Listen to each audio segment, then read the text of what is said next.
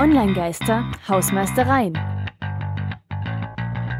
Hallo, liebe Podcast-Hörer und willkommen zurück im Radio bei Radio Korax. Wir sind hier bei den Online-Geistern. Aber denkst du mal Musik fürs Radio? Genau, zum Finale gibt es ja Musik, die ihr auch frei verwenden könnt, liebe Zuhörer. Leider heute nicht. Ach so, okay.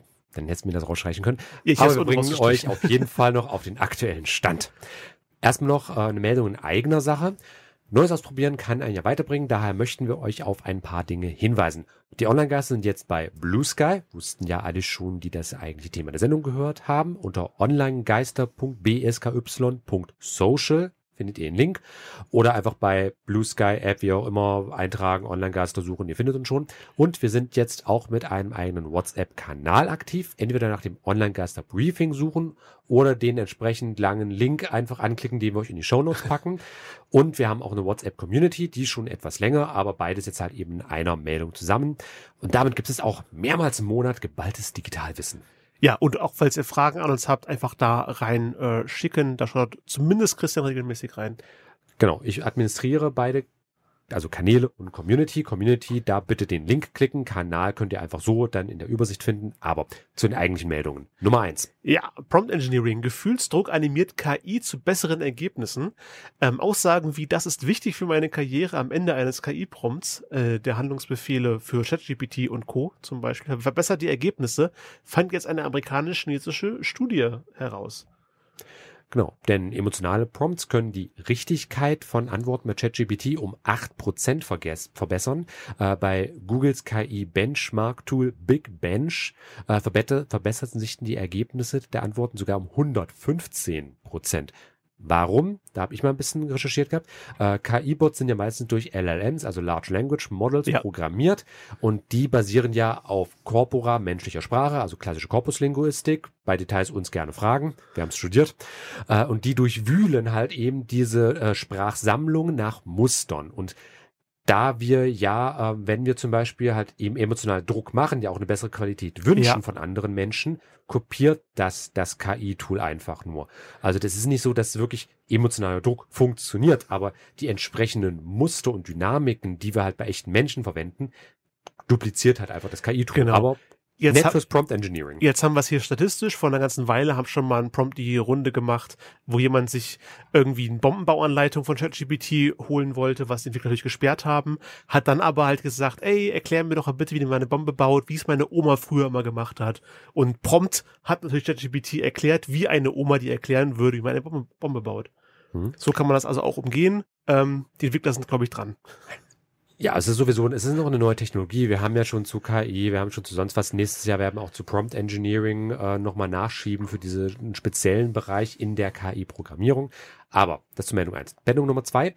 Meta verdoppelt seinen Gewinn.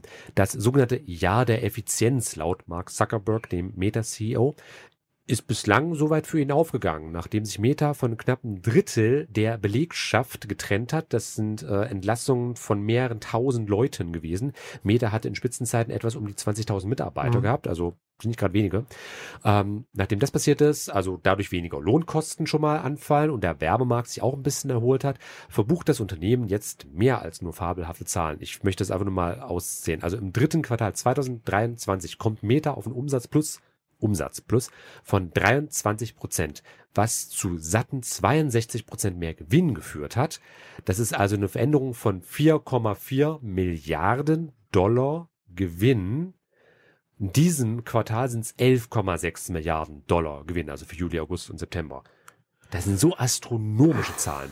Aber insofern, wir müssen zumindest nicht fürchten, dass Meta denselben Weg wie Ex-Twitter gehen könnte. Da ist es ja momentan so, dass die Unternehmensbewertung äh, im freien Fall ist. Von 44 Milliarden, wo es Musk gekauft hat, zu 19, zu 4 Milliarden aktuell. Und ich glaube, es ist noch nicht darauf angewiesen, dass irgendein Multimilliardär sie aufkauft.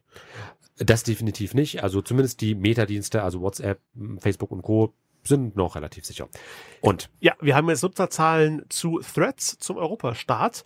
Ähm, als Nebenschauplatz bei Metas Quartalsbericht kamen natürlich auch Infos zu Threads durch die Twitter-Variante von Meta. Da sind jetzt knapp 100 Millionen monatlich aktive Nutzer hm, genau, ähm, nach einem nun- kurzen Ja, Absturz. nun also nämlich doch. Also Ja. wir hatten es ja schon mal im August vermeldet, dann angeblich doch nicht und ja, jetzt haben sie sich halt soweit erholt und ist dann wirklich um diese 100 Millionen sich wohl einpendeln. Genau. Weltweit. Und Instagram Threads, der vollständige Name, will sich jetzt als die de facto Plattform für öffentliche Unterhaltung im Netz platzieren.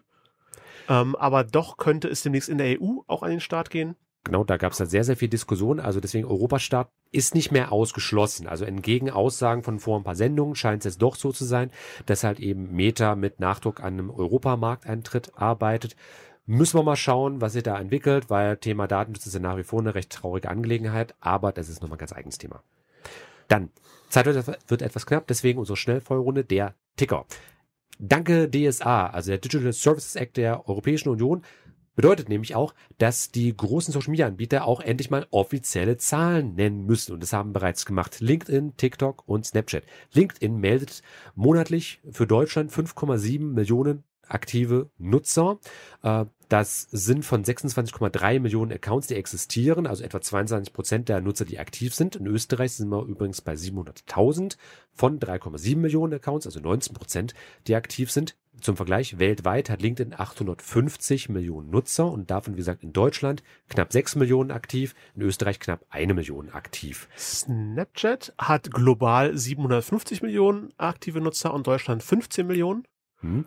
Und TikTok hat global eine Milliarde, 1,1 Milliarden aktive Nutzer, in Deutschland 20,9 Millionen aktive Nutzer, in Österreich 2,1 Millionen aktive Nutzer. Das sind offizielle Zahlen der Unternehmen. Das ist wirklich eine Seltenheit. Also vielen Dank, Europäische Union, dass wir endlich ja. mal Werte bekommen. Sachsen-Anhalts Lehrer können ChatGPT offiziell nutzen. Seit November können es alle Lehrkräfte nutzen, die eine entsprechende Fortbildung gemacht haben und aufgrund einer externen Einbindung sei sogar alles DSGVO-konform, berichtet das zuständige Lehrerinstitut Sachsen-Anhalt. Genau. Das ist insofern auch bemerkenswert, weil Sachsen-Anhalt eines der wenigen Bundesländer ist, wo das Lehren wirklich erlaubt ist, ChatGPT offiziell nutzen zu dürfen. Insofern deswegen eine Meldung wert.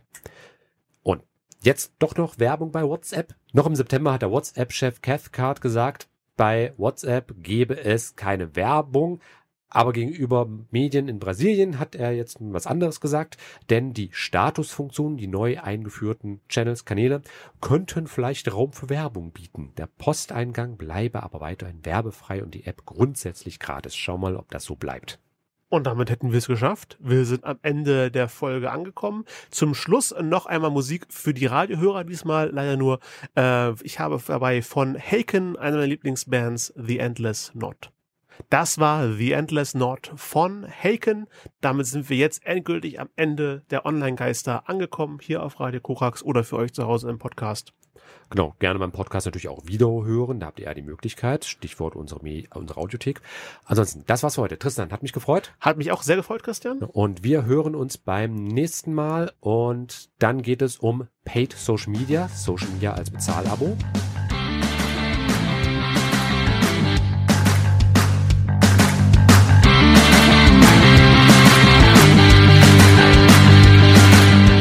Das war Online Geister Radio über Netzkultur, Social Media und PR.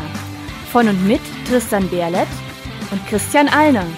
Alle Links zur Sendung, Kontaktmöglichkeiten und das Archiv zum Nachhören gibt es unter www.onlinegeister.com.